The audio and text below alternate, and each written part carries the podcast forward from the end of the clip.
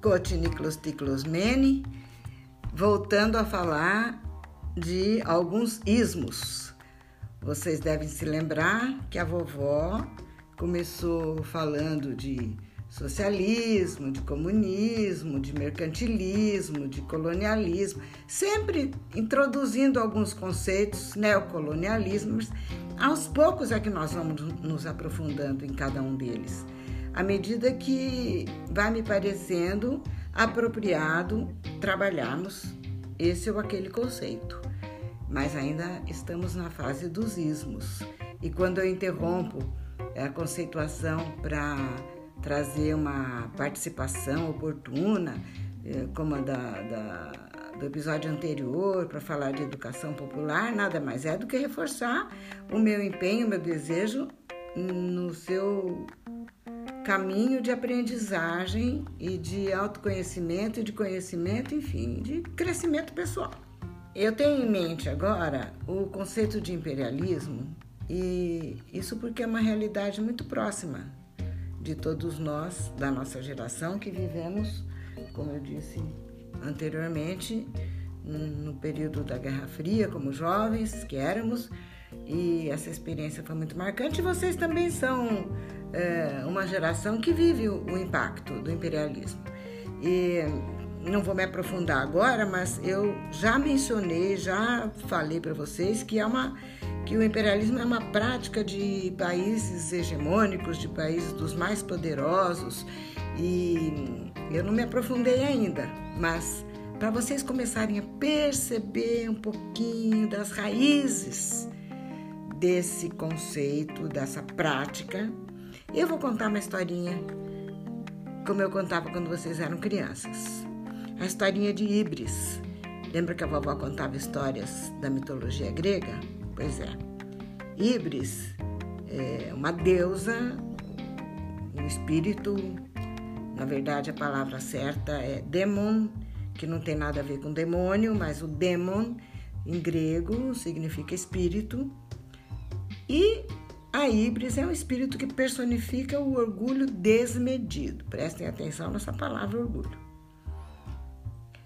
É, Contam os gregos antigos que havia um artesão chamado Dédalo e que ele conseguiu fazer um par de asas bem grandes, bem poderosas, de plumas e de cera e deu de presente para o filho, que era jovem, um adolescente como vocês.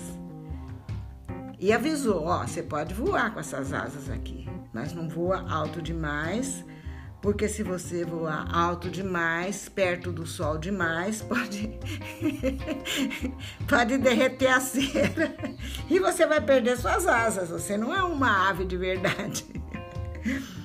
Pois o que, que vocês acham que o, que o Ícaro fez? O Ícaro era o nome do filho de Dédalo. O que, que vocês acham que ele fez? Não ouviu a palavra dos mais velhos, né? E voou bem pertinho do sol caiu no mar e se afogou. Depois ainda quero falar sobre o sol hoje, para vocês, não me deixem esquecer. Muito bem, é, a lição que fica são algumas palavras que eu faço questão de repetir aqui. Quero que vocês pensem nelas, porque eu sempre digo que a história é decorrência de ações humanas condicionadas por determinadas, é, como eu acredito, por determinados modos de produção da vida material, acredito nisso piamente, mas não é determinada. Os homens têm poder de deliberação. Né? A, a educação faz esse papel. Educação não só tem um comprometimento, apesar de ter um comprometimento com a realidade material, do, do, da sociedade em questão, mas ela tem o poder da criatividade, da possibilidade de transformação dessa, dessa realidade.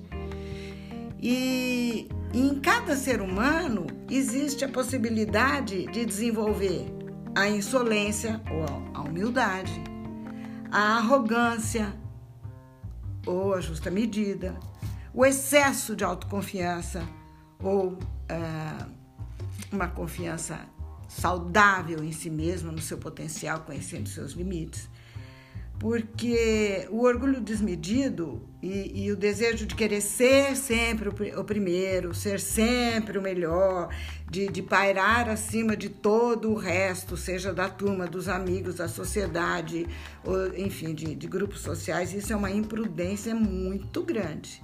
Os romanos, os gregos falavam da, da ibris, né? A pessoa quando se ferra por causa de ter sido excessivamente orgulhoso, imprudente, passou dos limites da, da autoconfiança.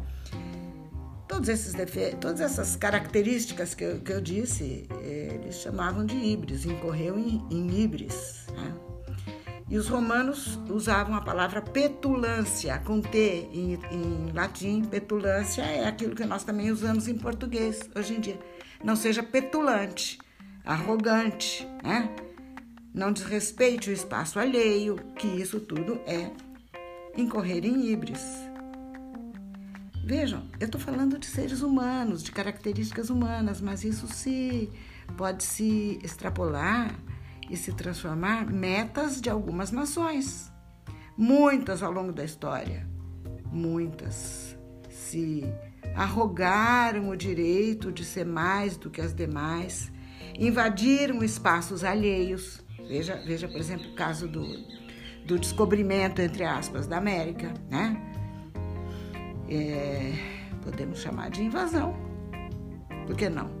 Os espanhóis e portugueses simplesmente invadiram a América que já tinha dono. É desrespeito pelo espaço alheio, é falta de empatia. Né? E esse é um risco muito grande de quem tem poder, de quem tem força.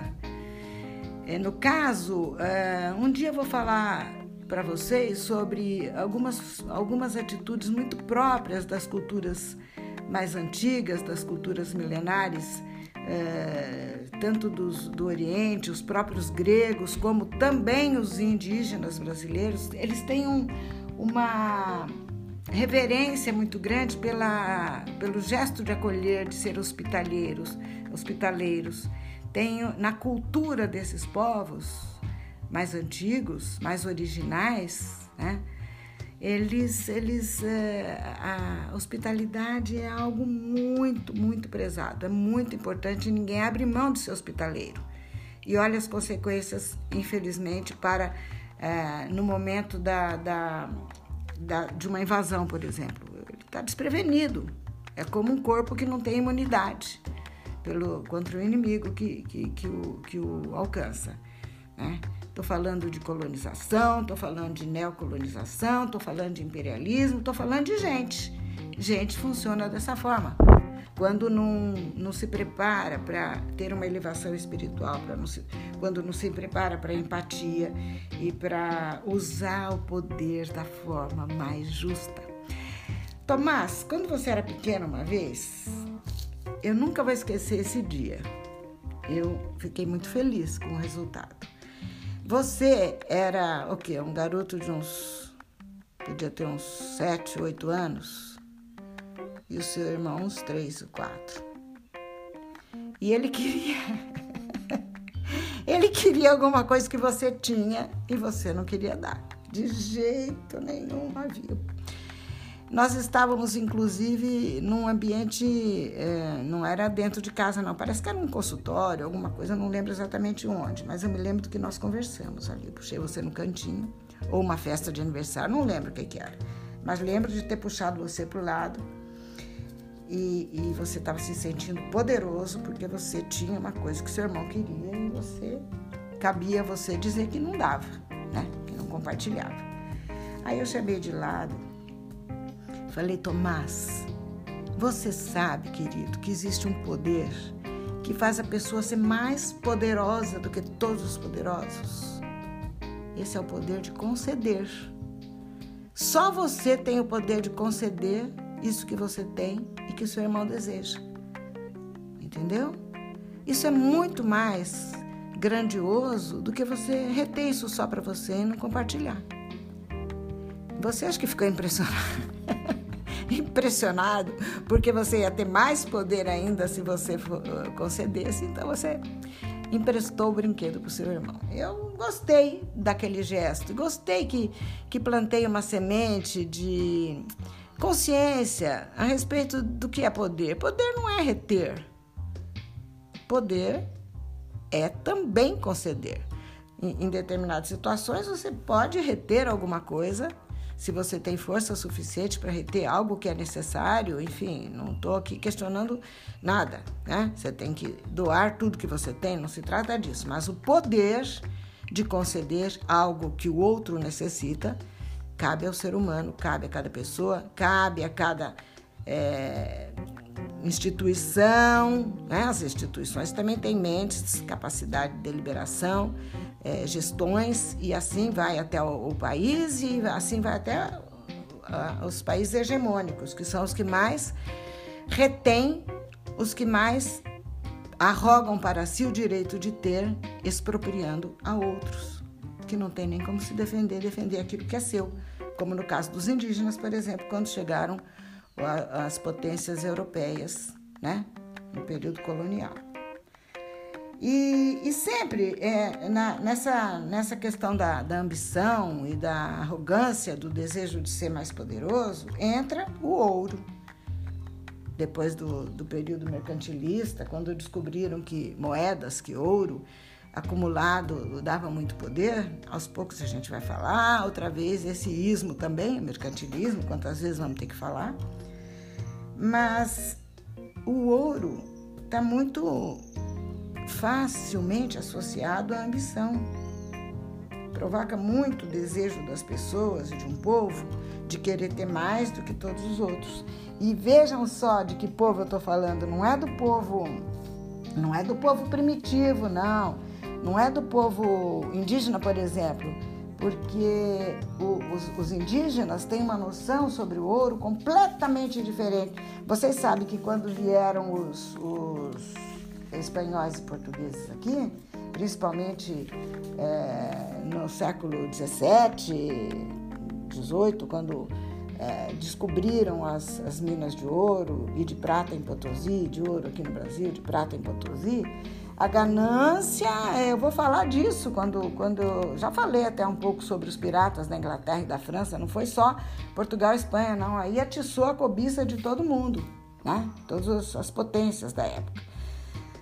E, e veja só que para aqueles que tinham verdadeiramente a ligação primitiva com a terra, os indígenas, para ele, o ouro, isso aqui eu estou falando de indígenas da Colômbia, é, o, o, nome dessa tribo é Macuna.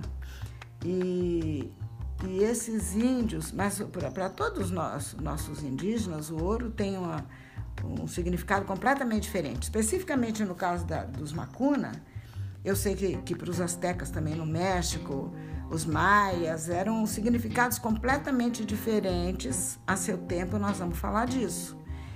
Mas aqui, no caso dos Macuna, achei muito interessante saber que o, o ouro para eles era como se fosse, é, pra, significava o sol sob a terra. Era o sol, os raios solares encapsulados dentro da terra. E o, e o xamã, que é o, o, tipo um pajé, como um líder espiritual, um mais idoso, mais sábio, que conhecia as ervas, que conhecia o poder da natureza, o xamã é, sempre dizia a todos que aquilo precisava ficar lá dentro onde estava, porque era necessário para manter o equilíbrio da, da, das energias na Terra, no planeta. Olha que coisa maravilhosa! Eles chegavam a ponto de respeitosamente usar as folhas das plantas, das ervas medicinais, mas eles consideravam as plantas pessoas numa outra dimensão, seres como humanos. Eles, quem possuía isso tudo eram espíritos. Não eram, nós não somos donos da terra. Vocês viram a vovó falando do chefe Seattle. É, nós não somos donos da terra. Terra, nós pertencemos à terra. Entendeu? Então, quem é dono da terra são os espíritos, e isso é uma, uma são leituras maravilhosas para serem feitas a respeito dos conhecimentos das outras dimensões que outras culturas têm. A nossa cultura, principalmente a nossa cultura agora, século 20 e 21, veja só o que, que eles acham da Terra. E vejam como híbris, vejam como orgulho, vejam como a, a ganância, o desejo de ser o primeiro, leva alguns povos a dizerem coisas como essa que eu vou ler aqui para vocês. Eu, esse, esse trecho é uma introdução à edição brasileira de um livro chamado O Relatório da CIA: Como Será o Mundo em 2020 e nessa introdução, feita por um amigo meu chamado Heródoto Barbeiro, alguém que estudou com a vovó na mesma classe, ele diz o seguinte: eu vou ler o trecho, entre aspas, tudo que é, é comentário feito.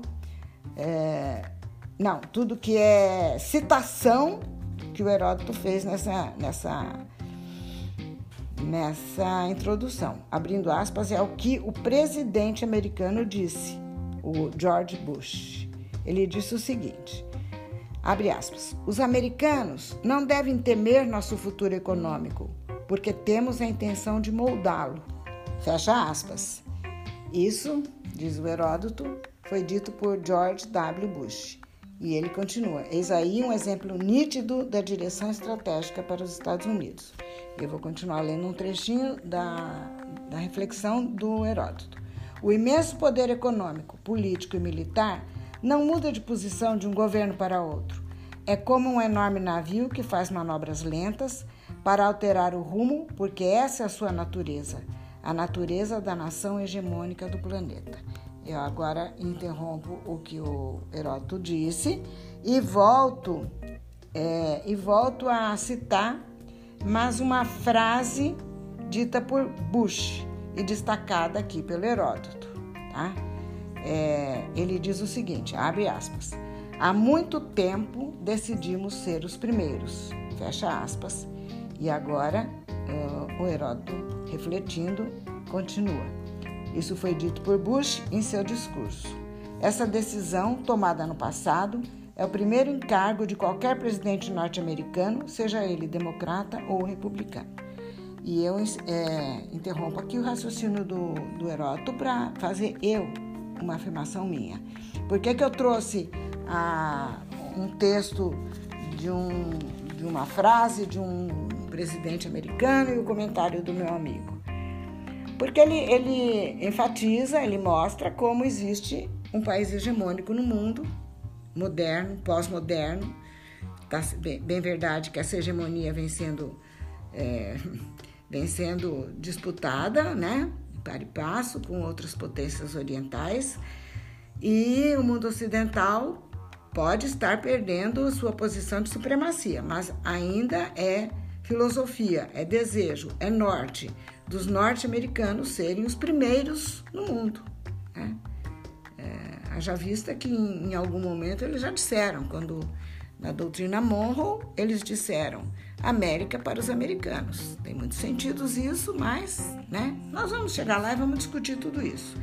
Agora, é, por que, que eu por que, que eu estou falando disso, gente?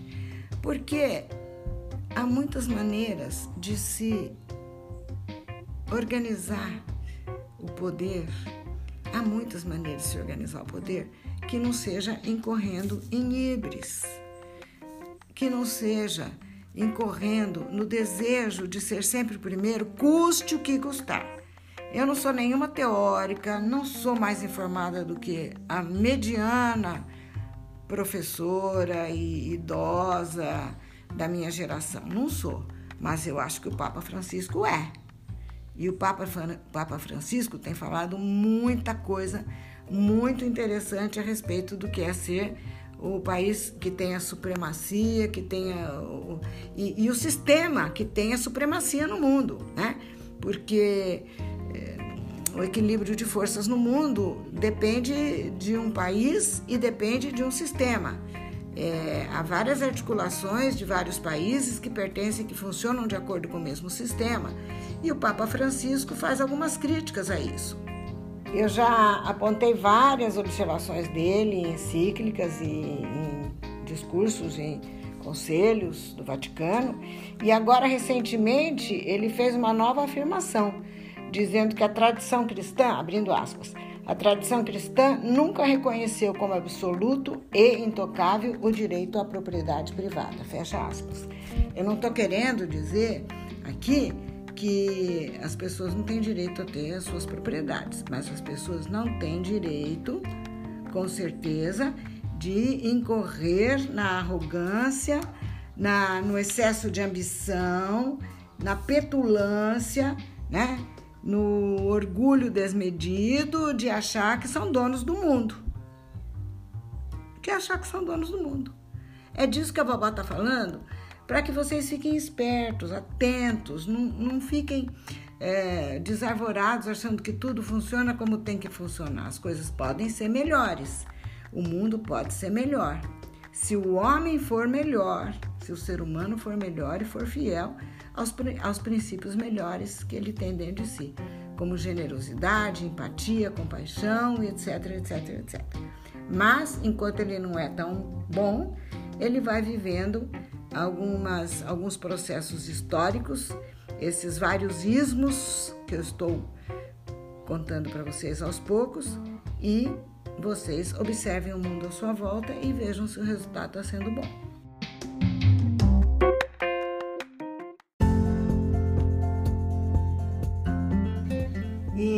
eu usei aqui algumas uh, frases do Bush e algumas considerações a respeito do imperialismo americano, uh, uh, a respeito do. É, desse desejo de ser o primeiro, de ser a supremacia no mundo, mas isso não quer dizer que eles são os únicos. Atualmente é, é uma coisa, agora, passado, se vocês forem olhar e pesquisar e, e se lembrar, vocês vão ver que persas já tiveram impérios enormes, romanos tiveram impérios enormes, otomanos tiveram impérios enormes, Gengis Khan, os Romanov na Rússia, né? o, o Império Austro-Húngaro, a Inglaterra, Alexandre da Macedônia. Aliás, a, Inglaterra teve um império uh, uh, tão grande, tão grande, tão grande, que eles diziam que o sol nunca se punha nas terras da Grã-Bretanha. Era tão grande que quando o sol estava nascendo num lugar, se punha num lugar, no outro estava nascendo e ainda era, era parte do Império Britânico. E todos eles decaíram, acabaram, né? e todos eles tiveram aquele momento de ambição de serem donos do mundo. Acho que a gente pode começar a ambicionar na geração de vocês a ser parte do mundo, a ser cooperativo e não competitivo, né? E agir de forma, desde pequenos, desde adolescentes, a sermos mais é, fraternos e colaborativos. E não esqueçam que eu já falei anteriormente, hein? Nós vamos voltar a isso. Há uma diferença entre império e imperialismo, mas é uma sutileza e vocês vão apreendendo aos poucos as nuances de cada termo. E para concluir, eu uh, quero lembrar que esse livro, o relatório da CIA, Como Será o Mundo em 2020, é um relatório não sigiloso que foi publicado em 2006 com a introdução do Heródoto Barbeiro, pela editora Edi Ouro. Vale muito a pena conhecer. Mas nós voltaremos a fazer algumas referências a, a trechos desse livro. Por hora, é, vamos apenas é, continuar nosso caminho de conhecimento, de aprimoramento pessoal, para que o mundo seja muito melhor, mais cooperativo. Na, na, na ânsia de ser o primeiro, sejamos o primeiro a querer cooperar Sejamos os primeiros a querermos um mundo em que cada um dá de si o melhor e recebe do mundo aquilo que necessita. Com amor. E, e lembrando o que disse um psiquiatra suíço chamado Carl Jung, não é Karl Marx, não, é Carl Jung. Ele morreu em 1961, quer dizer, alguém que viveu uh, como a avó de vocês, aquele período chamado de Guerra Fria, aquele período de grandes tensões no mundo. E ele deixou uma frase que eu vou repetir aqui para vocês é, procurarem saber mais e melhor a respeito do pensamento dele. Abre aspas. Onde impera o amor, não há desejo de poder. E onde o poder predomina, há falta de amor. Um é a sombra do outro.